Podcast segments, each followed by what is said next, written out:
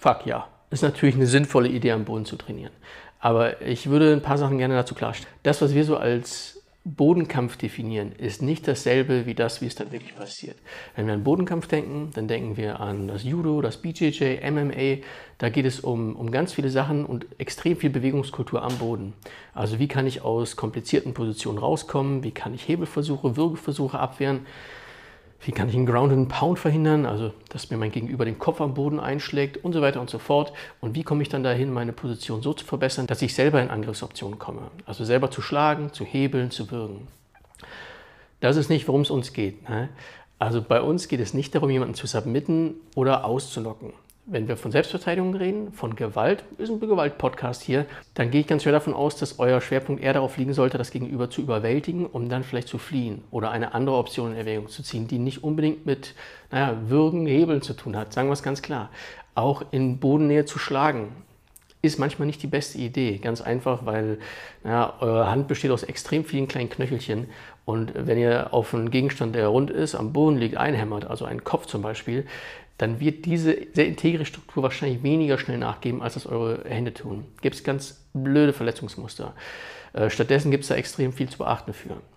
Und ähm, letztlich sollte natürlich der Fokus sein, da wieder hochzukommen, wegzulaufen, sich selber zu verarzten, Notruf abzusetzen und sowas. Ne? Gewalt ist was anderes als ultimativer Kampf.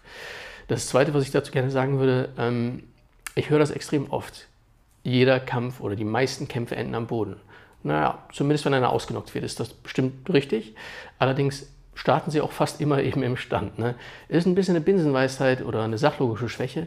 Für euch sollte ganz klar sein, dass natürlich nicht jeder Kampf am Boden landet und auch die Ursache dafür, dass Kämpfe am Boden landen, nicht unbedingt darin begründet sind, dass einer einen Wurf macht, euch tackelt, euch in irgendeiner Form äh, ja, eben zu Boden bringt, sondern dass es Gleichgewichtsprobleme gibt, dass ihr einen eingeschenkt bekommt, heißt die Ausgangsbasis einer Auseinandersetzung am Boden ist genauso eine andere wie deren wahrscheinlicher Ausgang in der Gewalthandlung. Guckt euch dazu die Serie Selbstverteidigung verstehen an. Da geht es auch immer mal wieder an Boden, aber ihr seht extrem selten, dass mal einer einen Fußfeger macht, einen Hüftwurf, einen Single Leg, keine Ahnung was. Das, das ist einfach eine andere, ein anderes Szenario. Insbesondere wenn es dann auf den Boden geht, hat natürlich dieser Boden auch einen ganz anderen situativen Kontext, als er das hat im Ring oder im Oktagon oder auf der Matte. Ihr habt dann nämlich eine relativ raue Oberfläche, auf der vielleicht Sachen liegen, stehen, Stühle, Tische, Glas, wer weiß was. Ne? Da ist allein so ein Manöver wie Shrimpen und so. Sieht ein bisschen anders aus und ist nicht ganz so dynamisch, wie das vielleicht ist auf einer eher glatten Oberfläche. Wenn ihr zu Boden geht, ist das auch was Härteres, als wenn das eben eine Matte, ein Schwungboden oder sowas ist, wie im Ring. Ähm, ich werde euch da absolut zu raten, mal ein Bodenkampfseminar bei irgendjemandem zu machen. Natürlich auch bei mir, wo man auf dem Boden, vielleicht draußen, vielleicht auf einer Wiese trainiert, wo man in beengten Räumlichkeiten trainiert. Das ist ein Lagefaktor. Insbesondere auch, dass die soziale Situation, der Kontext eine Rolle spielt.